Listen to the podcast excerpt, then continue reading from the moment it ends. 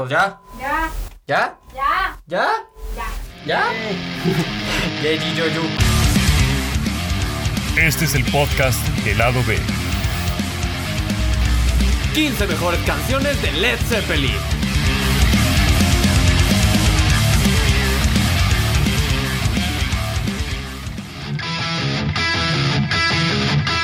Eh, esta es nuestra primera edición de nuestro podcast de lado B.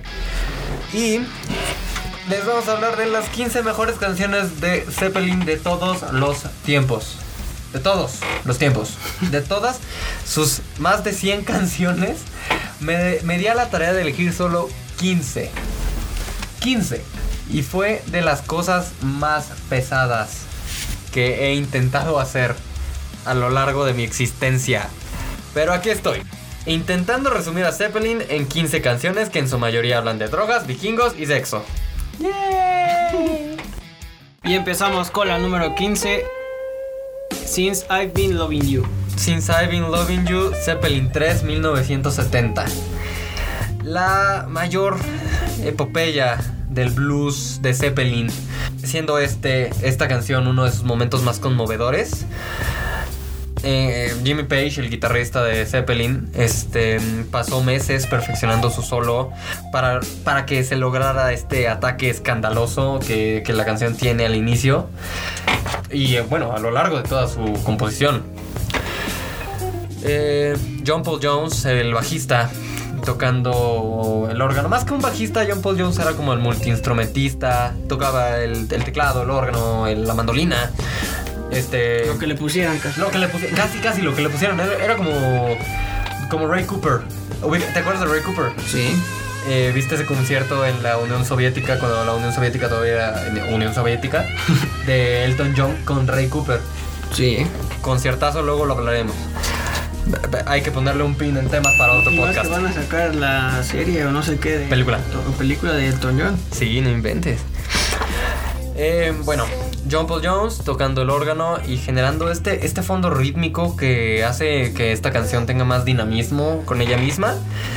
John Bonham, el baterista, dándole este triste toque de jazz, blues que le gusta, que le gustaba mucho este, generar con la batería. Algo que pocos bateristas se, se atrevían a hacer y que y, algo que solo Bonham en su época logró logró este generar con éxito fue esta combinación de los de los géneros rock, blues, jazz y rock and roll que existían en ese momento.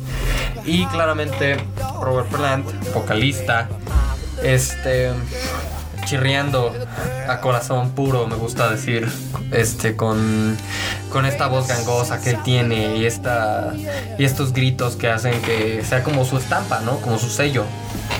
Y además porque hay pocas voces como la suya. No, hay muy pocas voces.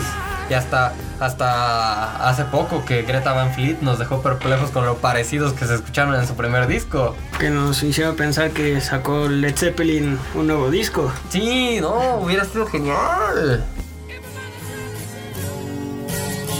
Puesto número 14. Tangerine de 1970. 1970. La década de los 70 fue impresionante ¿eh? para la música, para, sobre todo para el rock y el hard rock, que fueron muchas, muchos, muchos predecesores de muchos géneros que podemos ver hoy en día. Tangerine, este. La venía escuchando de camino para acá en la mañana y pensé acerca de. De, de, de lo parecido que se escucha la voz de Plant al, al, country de, de los 80, de los 90s que yo creo que fue como también un precursor ¿eh? del country.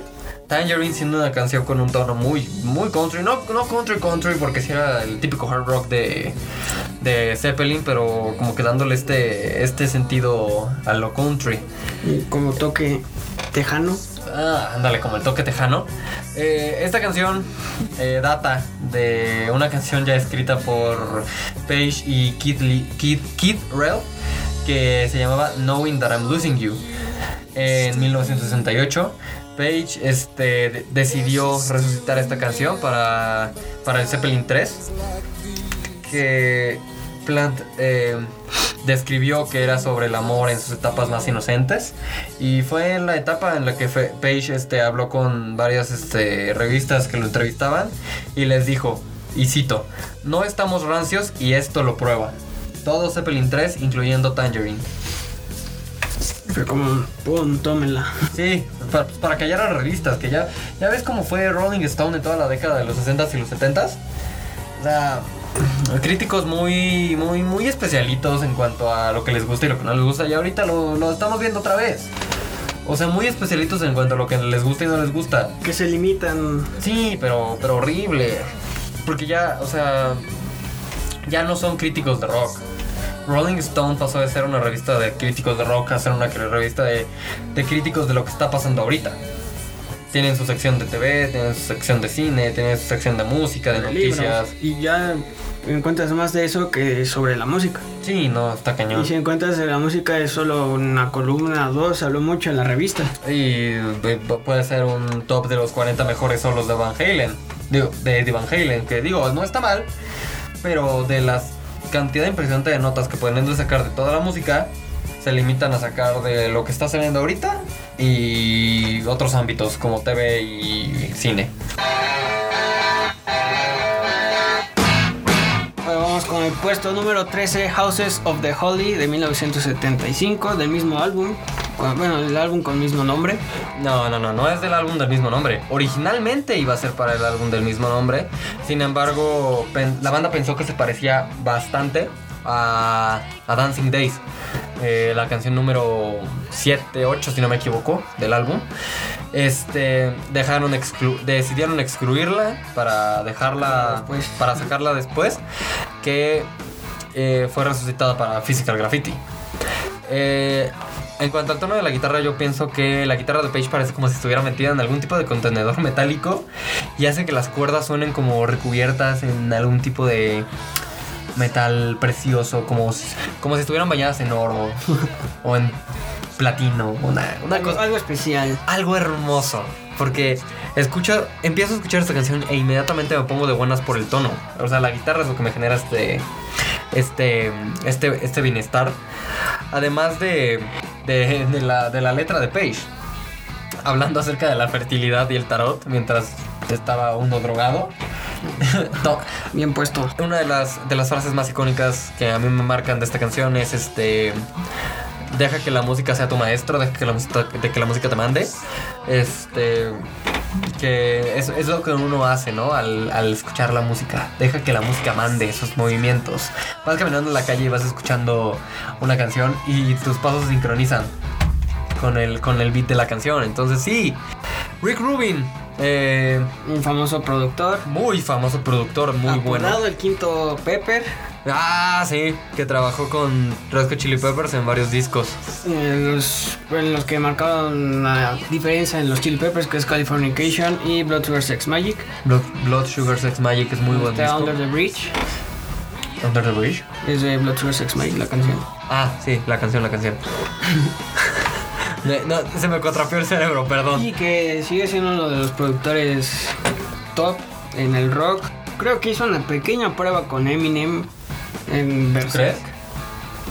No, yo no me enteré. En el álbum de rap donde sale Rap God Berserk, entre otras canciones, el productor fue Rick Rubin. La verdad es que Rick Rubin es un productor muy bueno. De hecho, es el productor que se encargó de juntar a Aerosmith y a Ron DMC. Dos, Es dos grupos de géneros diferentes. muy diferentes. Este. Y Rick Rubin, de hecho, dijo que esta canción, Houses of the Holy, era una de las canciones más compactas de Led Zeppelin. ¿A qué se refería? No sé. Yo, a mí, en lo personal, me gusta tomarlo como que dijo que estaban agarrando todo lo que era Zeppelin en una canción. Todo.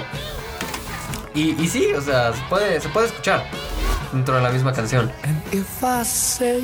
En el puesto número 12 tenemos What Is and What Should Never Be de 1969. Me parece es Zeppelin, ¿no? 1969, What Is and What Should Never Be, si no me equivoco, es Zeppelin 2. Zeppelin 2. Eh, salió como sencillo en 1969, eso sí, pero incluida como disco creo que está en Zeppelin 2, que es 1970 creo, si no me equivoco. Ahorita no tengo bien, claras las fechas. What Is and What Should Never Be es de los intentos más este, tempranos de Plant para escribir lo que supuestamente fue un romance con la hermana menor de su esposa. Lo que dicen los. No, lo que dice, bueno, lo que se supone que de lo que él estaba escribiendo. Ajá. Porque sí, sí, o sea, sí lees la letra y sí dices, wow, esto no es cualquier canción de amor. Toda la producción de la canción, todos los cambios de velocidad y melodía, este, los cantos suaves de Plant en, en el intro, en, en el verso, combinados con los gritos gangosos en los coros, la convierten en un sub y baja muy, muy, muy muy violento de emociones y fantasías. Fantasías. Te pone a soñar esta canción. En el puesto número 11, Days Are Confused de 1969. Zeppelin 1. Eso sí, Zeppelin 1, álbum debut. Es una bestia psicodélica del blues de, Led Zeppelin, que de hecho se convirtió en la pieza central de varias de sus presentaciones por muchos años. Jake Holmes, este, el cantante y composi- compositor, grabó la pieza original en 1967. Eh, Page la reimaginó para el álbum debut en 1969, perdón, y para las presentaciones en vivo. No, no son la misma versión en vivo y en, y en, este, y en estudio. Porque por lo por toda la combinación que Zeppelin hacía en, en sus este en sus presentaciones Page agarrando un Los arco. jams que hacían. los jams que hacían. Básicamente agarraban una, la, la pista y hacían un jam sobre ella. Eh, Jim- Jimmy Page eh, agarrando el arco de, de violín para tocar sobre la guitarra. Al- una técnica bastante complicada de asimilar ¿eh? De imitar. Es, es bastante complicado hacerlo. Lo intenté fallé miserablemente Rompiste la cuerda, ¿no? no, ganas de hacerlo no rompí la cuerda porque están caras. Uy, no, hazme un favor. Esta canción es uno de los claros este, ejemplos de cómo la, el cover es mejor que la, que la, la- que la canción original. Y hay muchos. Hay muchos. Tú me habías dado unos ejemplos hace unas horas. Eh, higher, higher Ground. Ah, Higher Ground de Red Hot Stevie Chili. Wonder y que años después le hicieron los Chili Peppers una versión más funky, más Más movida. Más movida, más Pues que rebelde, Y lo que por no lo que bueno, eran. rebelde. lo que eran los Chili Peppers en esa época no eran como son ahorita. Sí, claramente. Vamos con el puesto número 10, que es Going to California de 1971. Going to California. eh, hay, eh, hay una frase que me encanta en esta canción que. O sea, yo la pienso y, y inmediatamente pienso en una personita muy especial. Alguien me dijo que allá afuera hay una, hay una chica con amor en sus ojos y flores en su cabello. es, es hermosa. Eh, po- ponle la letra de, Pay, de Plant, perdón. Y mientras Page decidió usar esta técnica de, de, de finger picking, que toca- acaricia las cuerdas con sus dedos. Jo- Jones está tocando la mandolina, haciendo una perfecta conjunción de estas dos. Que, pues, dejaron afuera Bonham, ¿no? Pero, imagínate la combatería, no queda. No queda como la pieza preciosa que ya es. Y la voz de Plant, de Plant dándole un toque country rockerón extraño con cantado con la nariz. este se rumorea que esta canción podría ser acerca de Johnny Mitchell. Sin embargo, fácilmente podría ser acerca de cualquier chica de California, que para Zeppelin del 71 esto es bastante... Es muy sencillo que hayan tenido a cualquier chica de California. Y además, bueno, la frase esta de una chica con flores en su cabello me recuerda a la época de los hippies. Oh, Había sí. festivales a cada rato. Y festivales ¿Cuántas llenos, mujeres no vio? llenos de tomadera, de drogadera y de música. En el puesto número 9, Misty Mountain Hop de 1971. Zeppelin del 71. Desde la, la letra de la canción, digo la letra, el título de la canción, podemos asumir que se trata acerca de drogas. Y de hecho, Plant, este, después de que esta canción saliera como un sencillo, que de hecho fue el lado B de una canción, Plant reveló que, que la letra la escribió acerca de ser descubierto en un parque con la planta equivocada dentro de tu cigarrillo. Y conociendo a Plant, probablemente lo dijo por experiencia. en cuanto a la línea argumental que a veces siguen las canciones, en cuanto al, al canon de Zeppelin, este está lleno de misterios. Pero ninguno como ¿por qué demonios? Una canción que habla sobre gente de las flores y Tolkien puede ser tan increíblemente funky. Funky. Y es que imaginar los, a Tolkien con personajes de Tolkien con Personajes de Tolkien bailando Misty Mountain Hop. Hazme favor. Y con llenos de flores, pues como que no. Como que no. Puesto número 8, una canción icónica. Rock and roll. Rock and Roll 1972. Eh, Zeppelin estaba, en cuanto a grabación, bueno, en cuanto a la creación de esta canción, nació porque Zeppelin estaba teniendo problemas para ensayar Four Sticks, que es el lado, Four Sticks es el lado B de Black Dog. Este, cuando Bonham, cansado, eh, empezó a tocar así nomás eh, canciones que él se acordaba y tocó de manera espontánea esta, este, esta, eh, esta introducción de la canción Rock and Roll, que de hecho imita los pasos de Little Richard este, En Keep en Keep Knocking. Keep a Knocking es este, una canción de los 50, si no me equivoco. Sí, La escuché, la escuché y eh, empecé a escuchar el remate de la batería del inicio. Es, es igualito, igualito. En una entrevista eh, que le hicieron a Led Zeppelin, eh, John Bonham dijo que, que no, eh, no, no fue un intento de plagio, sino que fue un tributo. Rock and Roll inicialmente se iba a llamar It's Been a Long Time.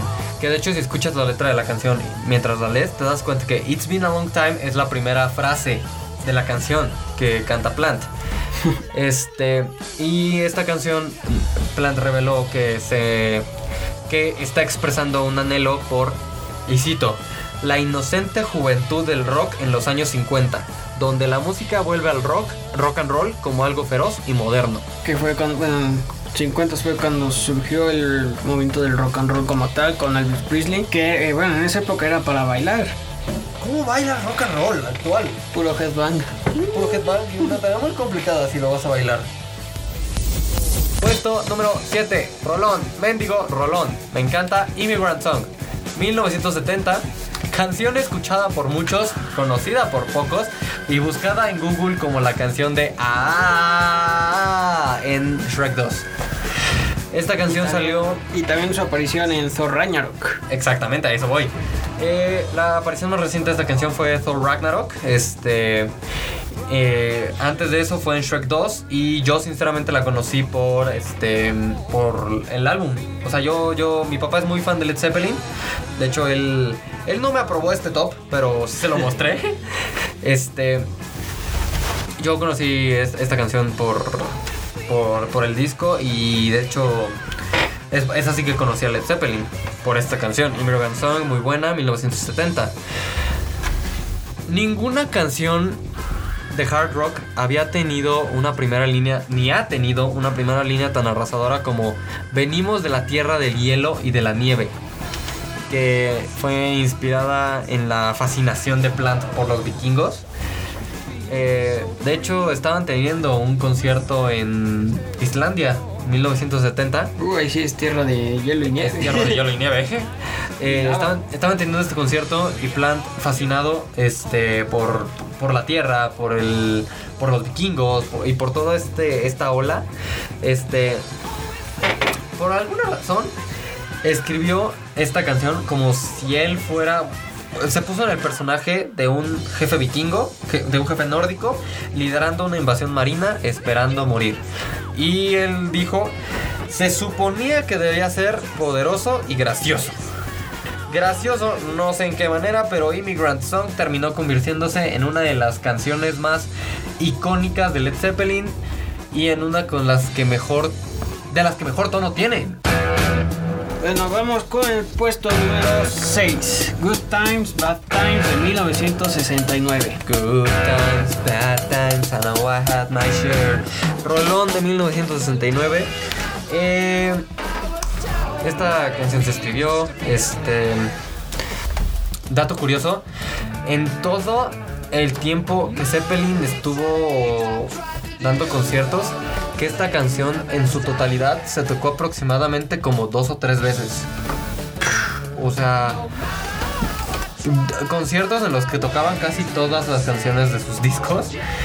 Good Times, Bad Times se tocó aproximadamente dos o tres veces a lo largo de pues, todo el tiempo. Si la escuchaste en un concierto, fuiste. Si, si la escuchaste completa en un concierto, fuiste de los pocos fo- afortunados. Porque ni siquiera la tocaban completa cuando la tocaban. Y si la llegaban a tocar completa, ¡ujo! Pide un deseo. Eh, después, cuando la banda se unió en diciembre de 10 de 2007 para Celebration Day, con Jason Bonham, hijo de John Bonham, en la, en la batería, tocando en lugar de su fallecido padre. Esta fue la primera canción del set. La tocaron completa. Este. El bajista John Paul Jones eh, informó a Rolling Stone Magazine des- después de, este concierto de Celebration Day. Este fue el riff más difícil que alguna vez yo haya escrito el más difícil de tocar. Eh, y cuando digo que él lo escribió, me refiero a la línea de bajo. En 2012, de hecho, Jimmy Page eh, tuvo una entrevista con Rolling Stone Magazine, valga, este, donde habló acerca de cómo, se, de cómo ocurrió la creación de esta canción.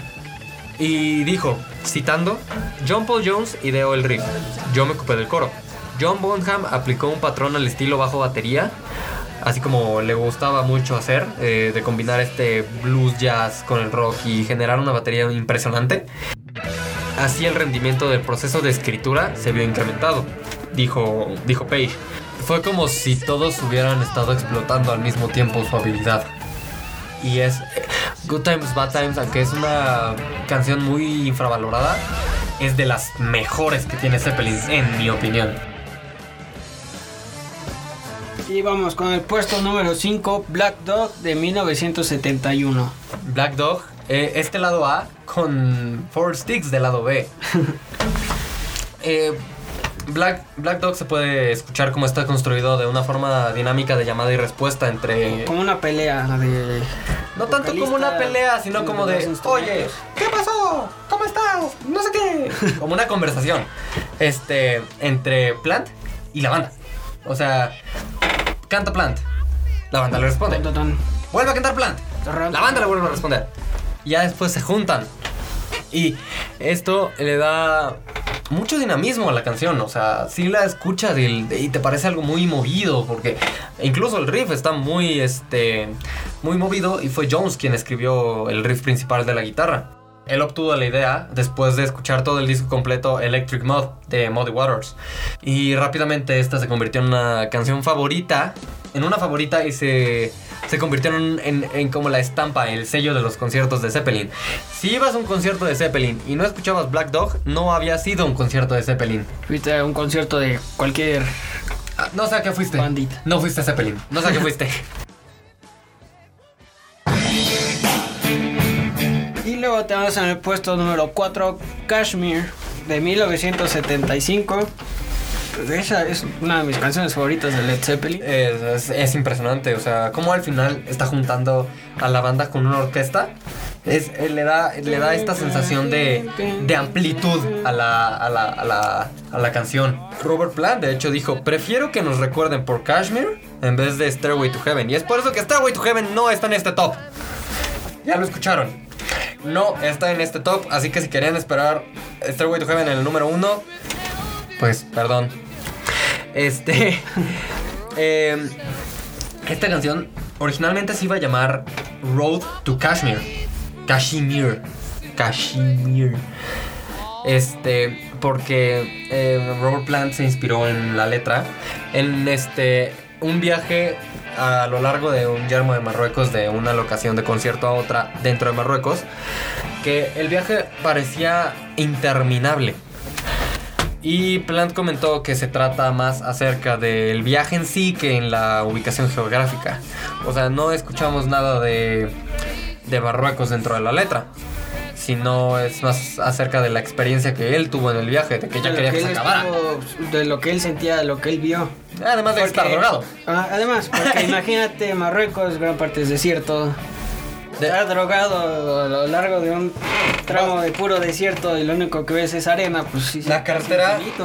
Él, él dijo que la carretera era de un solo carril y que podías ver a la izquierda y podías ver a la, a la derecha y lo único que veías era cactuses, cactus, ca- el plural de cactus, este, desierto y montañas de las típicas de África al Y fondo. arena, y arena. Y arena, y arena, y más arena. Y oh, mira, mis calzones tienen arena. Eh, eh, la primera frase de la, de la, de la canción deja que el sol caiga sobre, sobre mi cara. Las estrellas empiezan a llenar mi, mi, Mis mi sueños. sueño. Es, es, es- es- yo creo que lo que le da este punch a la canción de inicio. O sea, que neta te empiezas a sentir en este trip, en esta, en esta ola. Que Te hace se- sentir que estás viajando. que te estás viajando, que te estás dando el viaje, saso. Y aunque parezca que la letra no va en sincronía con la canción, Plant admitió que le fue bastante complicado para adaptar este, la letra a lo extraño que es el ritmo. Porque neta tiene una, una, una, una time signature, este, esta, esta firma temporal bastante, bastante anormal para las canciones de la época. Y ahorita podemos ver canciones en 19 de 16 avos, pero en esa época se estaban usando los cuatro cuartos, a, a duras penas los cuatro octavos. Que son este las más este para aquellos que no, que no saben mucho de composición musical, son las este las son los- las firmas temporales de las canciones más usadas, los cuatro cuartos y los cuatro octavos. Son las, los tiempos para las canciones comerciales, ¿no? Algo así. Creo que le. Sí, pues es, Que son las que más pegan, las que tienen ese tiempo. es que es el tiempo estándar. Vamos con el puesto número 3, Whole Lotta Love, de 1969. 1969, esta canción es del Zeppelin 2. Eh, Una gran canción. una gran canción. Yo la recuerdo por haberla escuchado por primera vez, independientemente de Zeppelin. Esta canción la escuché por primera vez en un comercial de, de perfumes. De, bueno, de lociones masculinas. Este, no me acuerdo qué marca. Pero ha salido ya en varios comerciales que normalmente lo usan para eso. Y no me acuerdo en cuántos soundtracks de canciones que ha, ha salido, de películas, perdón, ha salido, pero no son más de 10. No me acuerdo perfecta, a la perfección el número, pero no son más de 10. Eh, los gritos gangosos de Plant, la guitarra distorsionada de Page, sin duda. Es el disparo. ¡Oh, y los disparos! Es una canción que define a Zeppelin en su más grande esplendor. Y sí, siendo esta una de las más icónicas. O sea, le puedes poner a la gente Stir with Heaven, saben que son. Bueno, al menos la han escuchado. Puedes ponerles Hold On Love, la han escuchado. Puedes ponerles, por ejemplo, Going to California, que ya la mencionamos, Black Dog, Black Dog ya la han escuchado. Going to California, este. Kashmir. Kashmir, y no la han escuchado. Porque son canciones que casi no se han escuchado. Bueno, que, Que hoy en día que buscar. que hoy en día las tienes que buscar para escucharlas. Frases como Way down inside, I'm gonna give you every inch of my love. I wanna be your backdoor man, solo para agregar un poquito de romance ahí, una pizca de picante. Este. eh, claramente es frases como estas y la canción como tal define todo lo que Led Zeppelin quería representar en la época. Al- lo obsceno, lo brutal y lleno de genialidad.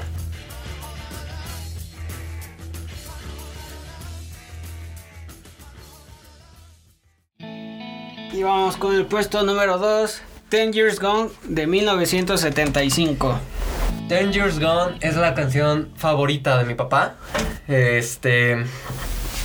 Originalmente iba a ser concebida como una pieza, pieza instrumental. Pero escuchas Ten Years Gone sin la letra que le puso plan después y dices. Eh. Me. Suena muy repetitiva. eh, y no, no, no está tan bien armada sin la voz. La letra, hablando de, de esto, eh, habla sobre una exnovia de Plant. eh, que de hecho le dio un ultimátum bastante ridículo. Le dijo: ¿tu, tu carrera musical o yo? Eso sí, está. La mujer estaba loca. Estaba loca. Ya podemos, este. eh, digo, podemos ver cuál fue la respuesta hoy en día, porque de, de haber elegido. Este. A ella, ¿Qué hubiera sido? tendríamos de- la mitad de Led Zeppelin. Para la, la parte de composición de esta canción, Page usó aproximadamente 14 pistas de guitarra. Entre 13 y 14 pistas de la guitarra, superpuestas una sobre otra para generar la sección armónica que, que podemos escuchar. Y si es eso solo con la guitarra, y luego súmale los otros instrumentos, el vocalista. ¡Ay, güey! ¿Te, te imaginas el archivo? Bueno, Bueno. no había archivo como tal en ese momento, Eso pero sería para nosotros. Bueno, para ellos era la cinta. la cinta. Uy, no, usar la Usar cinta las para, cintas ahí. para 14 cintas sobre, sobre su- superpuestas una guitarra, sobre solo otra. Los otros instrumentos, no. Qué bueno que ya estamos en una era moderna.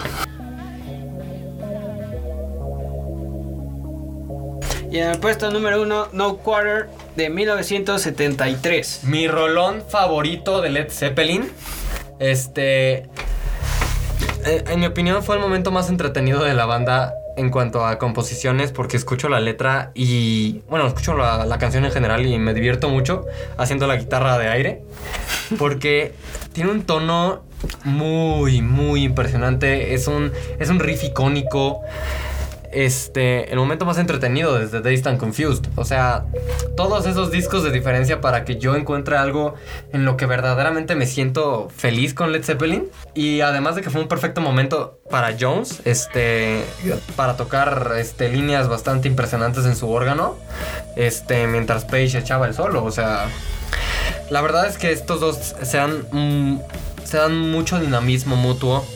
Este.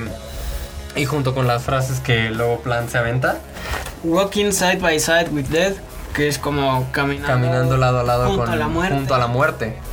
Y The Devil Mocks Their Every Step. El- el, diablo el- se burla, El diablo molestando molesta a cada uno de sus cada pasos. Paso. Si, este- si esta canción no fue un precursor, bueno, más bien no inventaron como tal el heavy metal mitológico moderno, por lo menos se plantó una semilla de este. y a mí la semilla de- de- pusieron la semilla del heavy metal mitológico. Y a mí en lo personal me gusta mucho. Y Amon Amarth, se, banda de heavy metal, de death metal eh, folclórico, se, se inspiró mucho en Led Zeppelin para generar su música desde un principio. Y lo podemos observar. Ay, pero bueno, este fue el top 15 canciones de Led Zeppelin. Top 15 mejores canciones de Led Zeppelin de todos los tiempos. Y sintonícenos en nuestro próximo podcast en tres días Tres días que es sobre los cinco mejores álbumes de metal del 2018. del 2018. Los cinco mejores álbumes de metal del 2018. Yo soy el Bolillo Yo soy el vikingo francés. y esto fue Lado B. ¡Vámonos!